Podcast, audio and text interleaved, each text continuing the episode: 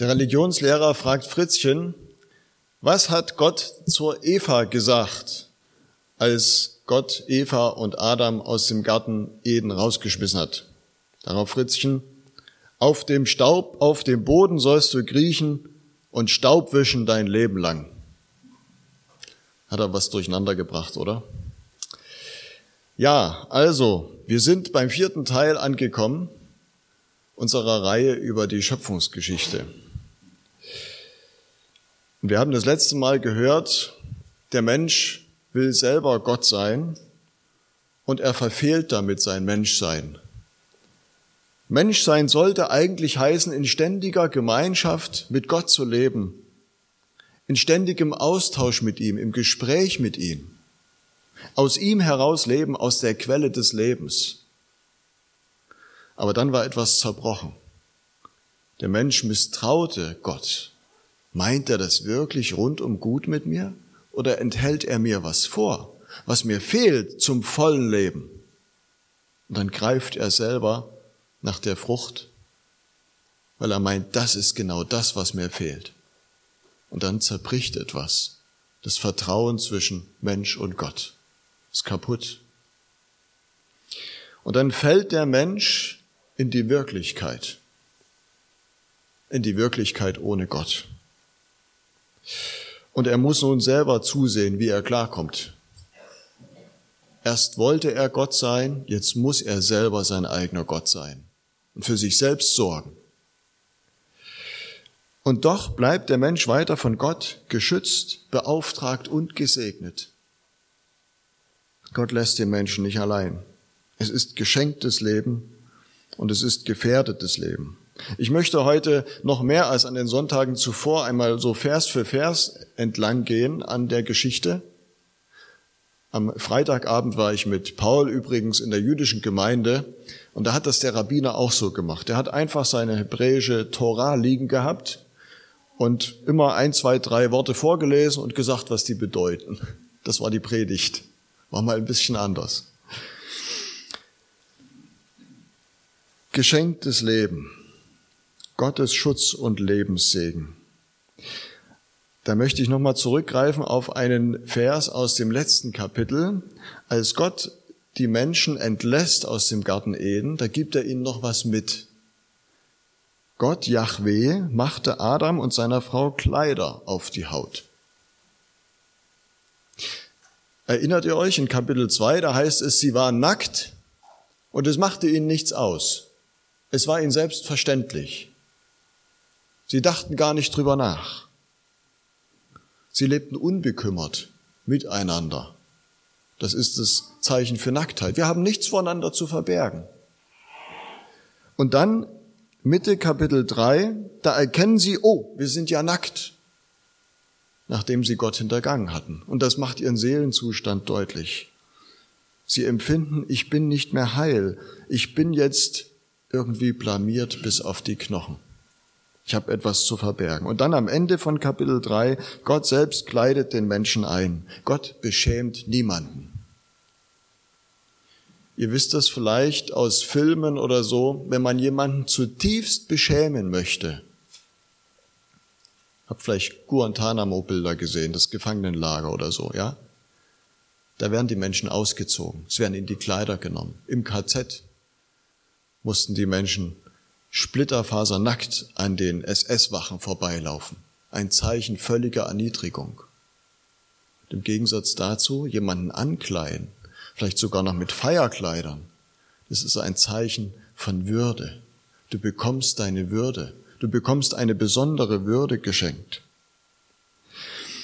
Äh, dieses Wort für Kleider, das ist eigentlich Leinenkleid und deswegen wäre eigentlich auch eine Übersetzung Gott machte dem Menschen Kleider auf die Haut, aber die meisten äh, schreiben, Gott machte den Menschen Kleider aus Haut, aus Tierhaut.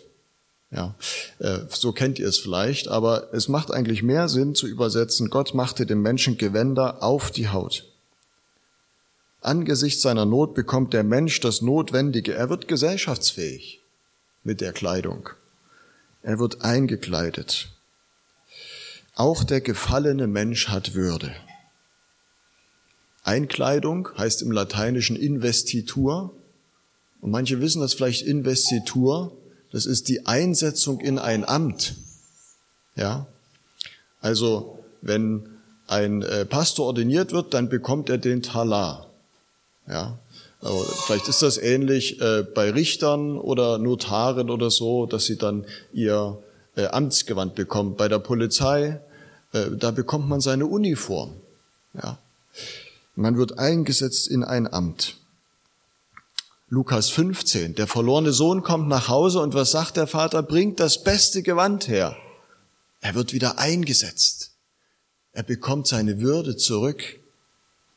Ja, Kleidung darf nicht gepfändet werden. Das war ein, ein Gesetz im Alten Testament. Man konnte dir alles nehmen, aber nicht deine Kleidung. Das Kleid steht für Würde. Und wenn wir daran denken, die Kreuzigung Jesu, da heißt es, ein Satz, die Frauen aber standen von ferne. Wisst ihr, was es bedeutet? Die Frauen standen von ferne, weil da hing ein splitterfasernackter Mann am Kreuz. Da guckt man nicht hin, nicht so genau. Wir haben auf unseren Kruzifix-Darstellungen immer das so, dass Jesus noch einen Lendenschutz um hat, ne? Aber das steht da nicht. Jesus hing splitterfasernackt am Kreuz weil man ihn erniedrigen wollte. Auch darin noch. Jesus hat sich aller himmlischen Würde entkleidet, damit wir mit Würde eingekleidet werden. Das steckt dahinter. Also so entlässt Gott die Menschen in ihre Lebenswirklichkeit. Er sagt, auch wenn ihr Mist gebaut habt, auch wenn ihr eigentlich mit mir gar nichts mehr zu tun haben wollt, in meinen Augen hat jeder Mensch Würde. Das gilt. Und dann geht es hier in unserer Geschichte weiter. Adam erkannte seine Frau Eva. Das ist eine urgeschichtliche Erzählung, die wir vor uns haben. Das wird auch an den Namen deutlich. Das ist eine Geschichte nicht nur von Adam und Eva, von irgendwie zwei Personen, die vor unendlicher Zeit gelebt haben, sondern es ist unsere Geschichte. Adam heißt der Mensch. Adam ist erst im Mittelalter in Europa ein Name geworden, ein Eigenname. Vorher hieß Adam im Hebräischen immer nur der Mensch. Immer wenn im Alten Testament, und das Wort kommt mehrere tausend Mal vor, Adam steht, heißt es der Mensch. Und er nannte ja seine Frau Eva, Eva Chava, die Lebenschenkende. Und das gilt grundsätzlich erstmal für jede Frau. Die Lebenschenkende ein Adelstitel. Adam erkannte seine Frau Eva. Was heißt das? Hat er nicht gewusst, wie die aussieht? Und dann, ach Mensch, du bist's. Ach, ja. Nein, erkennen, das meint im Hebräischen nichts Intellektuelles, sondern es meint berühren, sich nahe kommen damit vertraut werden, mit einer Sache ganz vertraut werden oder mit einem Menschen ganz vertraut werden, so vertraut, dass Leben daraus entsteht, neues Leben. Das ist eine Gabe, die Gott den Menschen auch noch mitgegeben hat. Würde die Fähigkeit, Leben hervorzubringen. Menschliches Leben, aber auch Leben im übertragenen Sinne. Etwas schaffen. Jemanden zur Entfaltung bringen. Und für Eva ist das wirklich was ganz Besonderes. Die kann sich so richtig drüber freuen. Die ist hin und weg. Da haben wir einen Jubelruf hier. Ich habe einen Mann gewonnen mit Hilfe des Herrn. Ich habe einen, einen Mann dazu bekommen. Naja, äh, als ob nicht einer reicht. Aber das ist für sie also unbegreiflich etwas Wunderschönes. Der erste Jubelruf der Menschheit lautete ja, wisst ihr es noch? Als Adam seine Frau zum ersten Mal sieht endlich diese Fleisch von meinem Fleisch, Bein von meinem Bein. Und jetzt haben wir den Jubelruf der Eva, die sich über ihr erstes Kind so freut. Der Name Kain, die Bedeutung ist unklar, gibt es verschiedene Theorien, das will ich jetzt nicht auswalzen. Vielleicht bedeutet es Schmied. Und ein Schmied hat immer Möglichkeiten, etwas herzustellen. Einen Pflug, um zu ackern, um äh, Nahrungsmittel herzustellen oder auch ein Schwert kann er schmieden, um zu töten. Diese Entscheidungsmöglichkeit hat ein Schmied, ja, was er tun will. Äh, und dann wird Abel geboren. Da gibt es keinen Freudenruf mehr. Komisch. Abel, der Name Hevel, klingt schon so im Namen, bedeutet Windhauch, Vergänglichkeit. War das ein ganz schwaches Kind, wo man gar nicht gedacht hat, dass es überleben wird. Und der Abel, der wird Kleinviehhirte, also mit Schafen und Ziegen ist er unterwegs und ähm, und kein ist Ackerbauer. Das hat, da haben wir die erste soziale Aufteilung. Hirte und Ackerbauer. Ob da auch eine Rivalität schon sichtbar wird, eine Konkurrenz, ja. Wenn der Hirte seine Schafe und Ziegen da vorbeitreibt bei dem Ackerbauern, die dann auch mal auf seinem Acker irgendwie die, die frischen Knospen abfressen und dann gibt's Zoff, ja, gibt's ja immer so auch Geschichten so in Western und so, gibt immer wieder Streit zwischen den Nomaden und den Sesshaften. Und da brachte kein Yahweh eine Gabe, ein Geschenk dar. Und Abel macht's dann auch so. Gabe, Geschenk.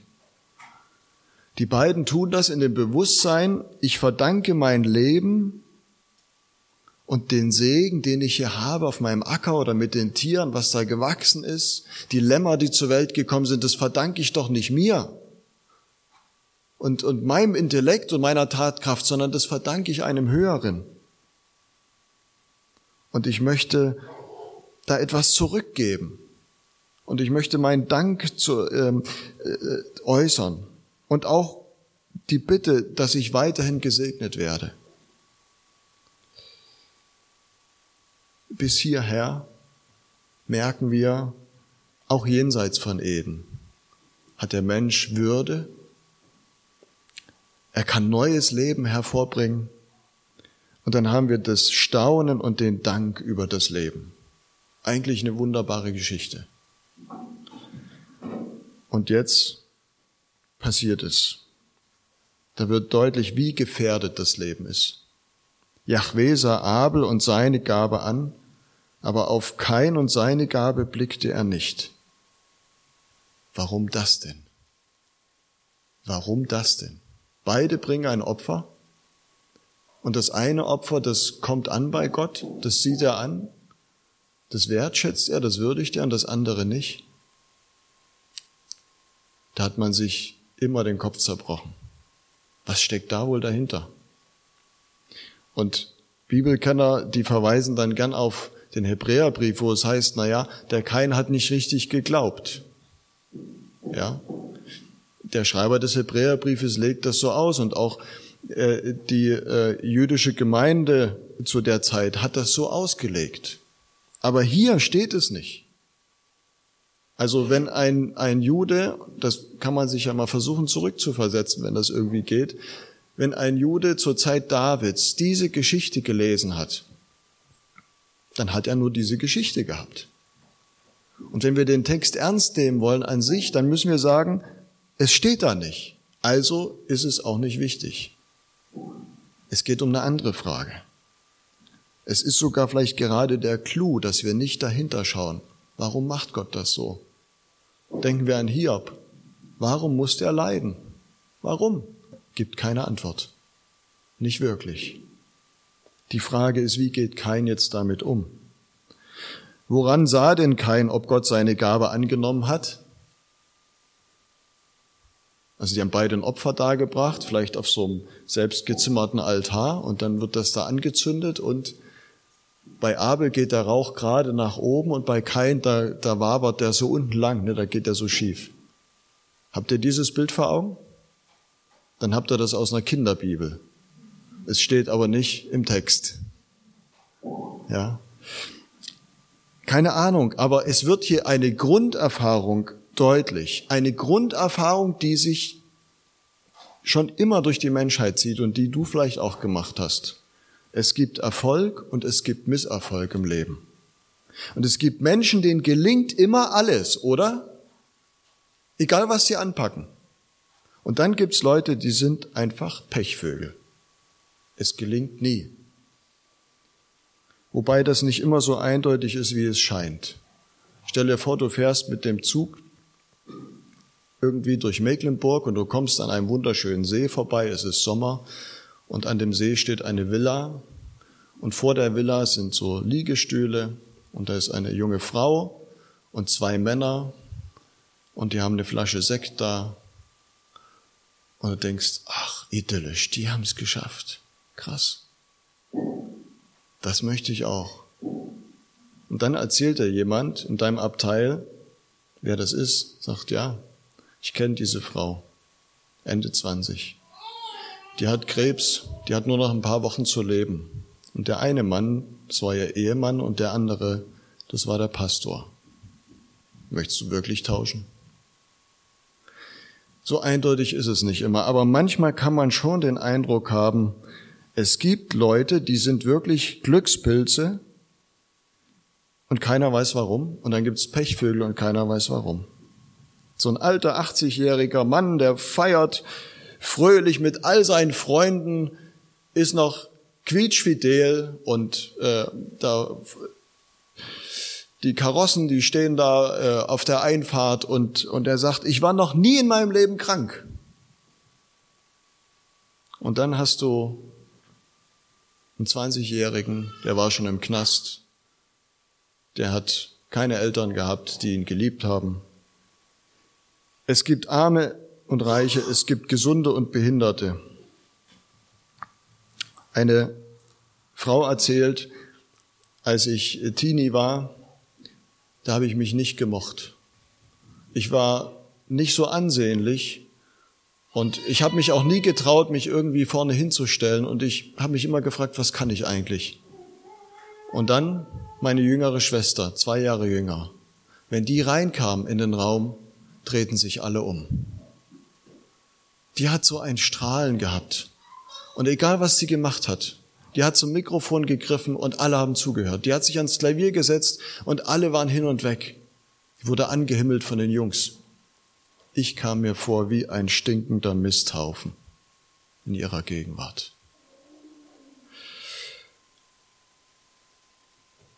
Und sie hat dann später auch Familie gegründet und hat äh, ihr Leben unter die Füße gekriegt. Aber vielleicht kennst du diese Erfahrung. Und vielleicht hat Kain die auch gemacht.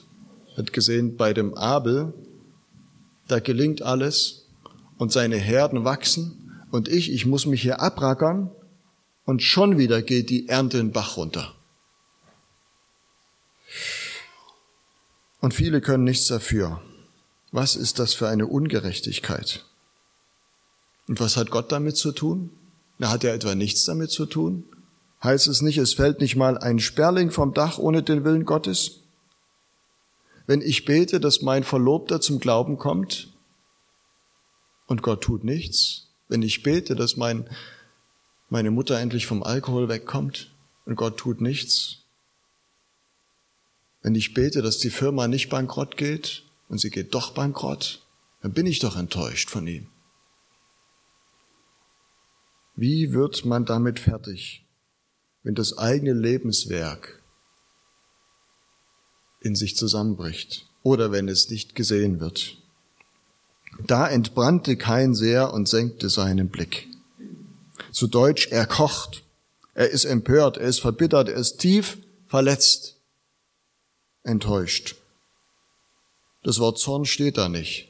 Es ist noch gar nicht negativ, was da in ihm ist. Aber es brodelt. Die Reaktion von Kain ist doch völlig verständlich, oder? Also ich hätte auch so reagiert. Da ist eine klare Bevorzugung des einen, bei mir Gefühle der Enttäuschung, der Verbitterung. Das ist so, wenn wir nicht genügend gewertschätzt werden. Wenn wir sehen, wie es anderen gut geht und uns geht's immer schlecht.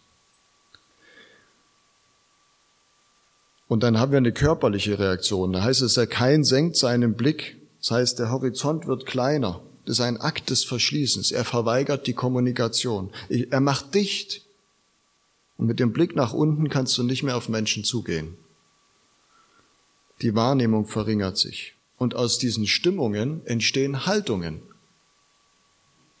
Brauchen wir uns nur mal manche Internetplattformen angucken. Da werden Stimmungen transportiert und daraus entstehen Haltungen. Und der Abel, der kann eigentlich gar nichts dafür, aber er gerät stellvertretend in das Visier des Kain. Das, der Abel ist wie der Sündenbock. Eigentlich müsste Kain doch auf Gott wütend sein, aber er ist auf Abel wütend.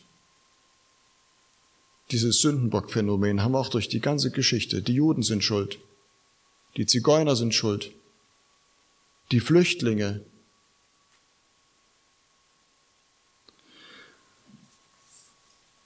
Und Kain wird aber nicht allein gelassen mit seinem Gefühl und mit seiner Haltung. Gott hat den Kain nicht vergessen. Er spricht ihn an. Warum brennst du und warum senkst du deinen Blick? Er spricht mit ihm. Er will ihn bewahren. Kain ist ihm genauso wichtig wie der Abel. Denke doch mal nach, Mensch, Kain. Warum brennst du und senkst deinen Blick? Im Hebräischen heißt es, das Warum eigentlich wozu? Das ist auf die Zukunft gerichtet. Worauf willst du denn hinaus damit? Was willst du denn damit bezwecken? Zu was soll das denn führen, Kain? Gott fragt nur, er bevormundet nicht. Wenn du Gutes tust, kannst du den Blick frei erheben. Ja, wenn du aufhörst, Gutes zu tun, dann ist es nicht mehr weit und du tust Böses. Es gibt jeden Tag Gelegenheiten, Gutes zu tun. Schon nach dem Aufstehen. Schon wenn du in die Bahn reingehst, auf den Arbeitsplatz, einen schönen guten Morgen wünschen, jemanden aus der Jacke helfen, fragen, wie geht's dir heute? Das sind so Dinge, die sollte man nie aufgeben. Die Sünde lauert schon vor deiner Tür, wie so ein Raubtier sich hinterm Busch duckt und nur wartet. Aber sie ist noch draußen vor der Tür. Die Sünde ist nicht in deinem Herzen. Nein, die ist noch draußen. Du hast noch Möglichkeiten. Wenn du Gutes tun willst, dann musst du deinen Blick ja auch mal heben. Gott regiert in den Kain nicht hinein, er bevormundet ihn kein bisschen. Er macht auch keinen Druck. Er sagt, jetzt sei aber gehorsam dem Wort Gottes. Macht er nicht. Sondern es geht ihm um den Kain selber. Höchste Wertschätzung, Zuwendung. Die Worte Gottes, die könnten ihn noch zurückhalten, wenn Kain denn hören würde. Die Worte Gottes sind Leben.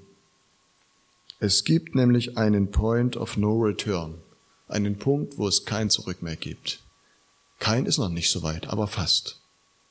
Und dann, er lässt nicht mit sich reden, er hört nicht, passiert es. Da erhob sich kein gegen seinen Bruder Abel und schlug ihn tot. Es gibt so unglaubliche Situationen. Jeder Mensch kann zum Mörder werden. Jeder Mensch. Es gibt viermal so viele Männergefängnisse wie Frauengefängnisse in Deutschland. Aber dafür sitzen in den Psychiatrien viermal so viele Frauen wie Männer. Stimmt nicht ganz, glaube ich. Also die Ärzte können mich jetzt korrigieren. Aber so ungefähr zeigt es was. Bei Männern geht die Aggression meistens mehr nach außen, bei Frauen nach innen. Wie viel Not ist da? Es gibt auch verschiedene Arten zu töten. Da muss ich nicht eine Keule nehmen oder eine Axt und den Schädel spalten. Ich kann auch Leute an die Wand drücken. Ich kann Menschen aufs Kreuz legen. Ich kann Leute mundtot machen. Wir können auch Menschen totschweigen. Die existieren nicht mehr für uns. Dazu hat sich kein hinreißen lassen. Und dann spricht Gott immer noch und immer wieder mit ihm. Wo ist dein Bruder Abel? Und er sagt, ich weiß es nicht. Mord und Lüge sind aneinander festgebunden. Wo Mord ist, ist immer auch Lüge. Krimi-Gucker wissen das. Ja, da muss man sich rausreden, da muss man den Verdacht auf andere lenken, da muss man so tun, als wenn man es nicht war. Und es heißt im Neuen Testament über den Satan, er ist ein Mörder und Lügner von Anfang an. Die Lüge und der Mord, das Töten, das Menschen kaputt machen, das gehört immer zusammen. Und er versucht sich rauszureden, soll ich meines Bruders Hüter sein? Er lehnt die Verantwortung ab. Es geht mich nichts an. Ist nicht meine Sache. Oder das haben wir doch alle nicht gewusst, dass es so schlimm ist. Verantwortung abschieben. Das Blut deines Bruders schreit vom Ackerboden zu mir, sagt Gott. Das Blut kreischt, es schreit. Das Blut steht für das verlorene Leben. Es gibt kein verlorenes Leben, was Gott nicht sieht. Gott sieht jeden Mord, jeder heimlich Getötete. Ich habe mal ein Buch gelesen von einem Kriminalkommissar, der sagte, die meisten Morde werden gar nicht entdeckt als solche. Ja, jetzt gerade mit Ärztemangel und so, da guckt man nicht so genau hin bei dem Totenbeschau. Ähm, an was ist der gestorben? Vielleicht war das die alte Oma mit 90, die jetzt endlich mal Platz machen sollte, damit man ins Haus ziehen kann. Dann drückt man ihr das Kissen aufs Gesicht. Und dieser Kriminalkommissar sagte, wenn am Grab jedes heimlich Getöteten in Deutschland eine Kerze brennen würde, während unsere Friedhöfe heller leuchtet. Krass. Aber es macht hier deutlich, Gott ist persönlich betroffen. Jeder Mensch, der auch einsam und allein sterben musste, jeder gequälte, gefolterte, Gott nimmt das persönlich. Und sein Rufen dringt an sein Ohr. Was ihr getan habt, einem von diesen geringsten Brüdern, das habt ihr mir getan. Und das gilt auch bei Gewalt, dort wo Menschen abgeschossen werden, gemobbt werden. Gott nimmt das persönlich. Unstet und flüchtig sollst du sein, wirst du sein auf der Erde. Das wird dir passieren jetzt. Kein zieht sich den Fluch selber zu. Er wird nicht verflucht von Gott, sondern das ist das, was die Tat nach sich zieht. Ein Mann, Kuno, erzählt ähm, einem Pastor, wie ihm das passiert ist. Er sagt, ich sitze abends mit meiner Freundin im Auto und da sagt sie mir, Kuno, ich trenne mich von dir. Ich habe jetzt einen anderen, der ist besser als du. Und der ist auch besser im Bett als du. Sag Kuno, da hat mich so die Wut gepackt und ich habe zugegriffen und nicht mehr losgelassen. Und als ich gemerkt habe, was ich getan hatte, schon zwei Minuten danach, ich angefangen zu heulen und habe es tief bereut. Und Kuno hat zwölf Jahre Gefängnis bekommen. Acht Jahre hat er abgesessen. Wegen guter Führung frühzeitig entlassen. Aber er sagt, es ist nicht zu glauben, diese acht Jahre Gefängnis waren wie Kindergarten im Gegensatz zu dem, was in meinem Gewissen abgegangen ist. Und Kuno war Ofensetzer in einem kleinen Ort im Schwäbischen. Aber der konnte dort sich nicht mehr blicken lassen, das ist klar. Ein Mörder kann nicht bleiben, niemals. Und er musste weggehen. Der Kain stürzt ins Bodenlose. Er hat sich selber die Grundlagen weggezogen. Und es war damals noch viel, viel schwieriger als heute, einen Neuanfang zu bekommen. Es gab im Alten Testament Wirtschaftsflüchtlinge, aber die sind nie als Einzelne unterwegs gewesen, immer mit der ganzen Familie, mit der ganzen Sippe. Es gab Händler, die mit ihren Kamelen da umherzogen und ihrer Ware immer im Verbund und es gab feindliche Soldaten. Aber ein einzelner Mann, wenn der irgendwo auftauchte, ein Fremder, da wusste jeder Bescheid. Der hat was auf dem Kerbholz. Und das schadet auch nichts, wenn wir den um die Ecke bringen. Vielleicht ist das sogar was Gutes. Einer weniger. Also kein lebt ab diesem Moment hochgefährdet. und Gott stellt sich zu ihm. Gott schützt ihn. Gott schützt sein Leben und ermöglicht ihm einen Neubeginn. Und der Herr machte ein Zeichen an Kain, dass ihn niemand erschlüge, der ihn fände. Ein Zeichen. Auch viele rumgerätselt, was das ist. Es ist jedenfalls kein Fluchzeichen. Das Keinsmal wird ja manchmal so, oh, nein, das ist ein Segenszeichen. Signare zeichnen zu Deutsch segnen. Und man hat in alter Zeit oft seinen Besitz gezeichnet, sei seines Tiere oder Häuser oder Gegenstände, mit einem X.